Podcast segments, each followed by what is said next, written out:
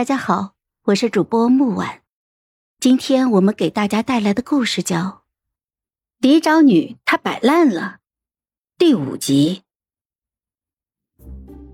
他围着刘锦州一个劲儿的耍吃卖乖，要刘锦州假意同宋如之示好，然后再在公共场合狠狠的拒绝宋如之，下了他的脸面。然而。这一次的刘景洲却不再像从前一样无条件的顺着刘婉晴了。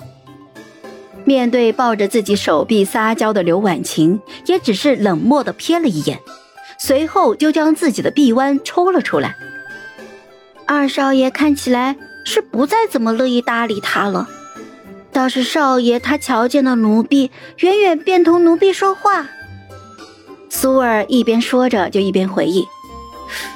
那奇了怪了，平日里二少爷看见咱们院子里的人，向来都是眉不是眉，眼不是眼的，同你又有什么话好讲的？桂儿抱着大扫帚在旁边扫着地，听到这儿又忍不住插上了一句话：“切，想什么呢？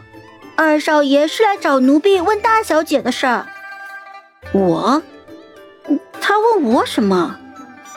于是苏儿就后退了一步，整个人站得板正的，恭恭敬敬的学起了刘锦州的模样，有些生涩的就开口问道：“听闻长姐病了，这些天来可好些了？”当时在一旁的刘婉晴都不乐意了，红着眼眶就凑了上来：“啊，二哥，我方才同你说了那么多，你都不理我。”这会儿又只顾问姐姐，你这是做什么？没什么，不过是发觉了说的好听与做的实在的差别罢了。刘锦州近来是真正的受了心。从前他倚仗着家中门楣，成日里跟着刘婉晴鬼混，斗鸡走狗，不学无术。这几日却跟着父亲提出了想去军中历练一番，挣一些功名回来。为太师府、为父亲争些气。若是从前他能有这份心，父亲定然巴不得马上打点好一切，就将他送出去。可惜如今太师府的风评转差，父亲在朝中的政敌又将他盯得紧，他亲弟刘况之又在外头得罪了人，事情便难办了起来。父亲生怕自己一个疏漏，便让刘锦州在外面叫人给害了。因着这些个由头，刘锦州虽有心向上，却依旧被父亲在家中多留了半年。毕竟一般的官家子弟去了军中，也只有从底层开始做起。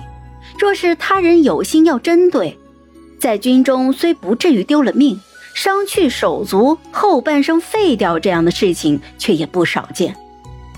刘锦州很是失落，整日里闭在自己的院门中，颇有和我竞争府中第一摆烂人的架势。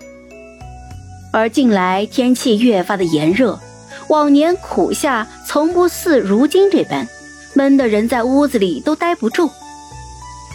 我和侍女们成日的躲在院中池塘边的树荫下，各摊各的，没命的打着扇，就差张开嘴来吐气散热了。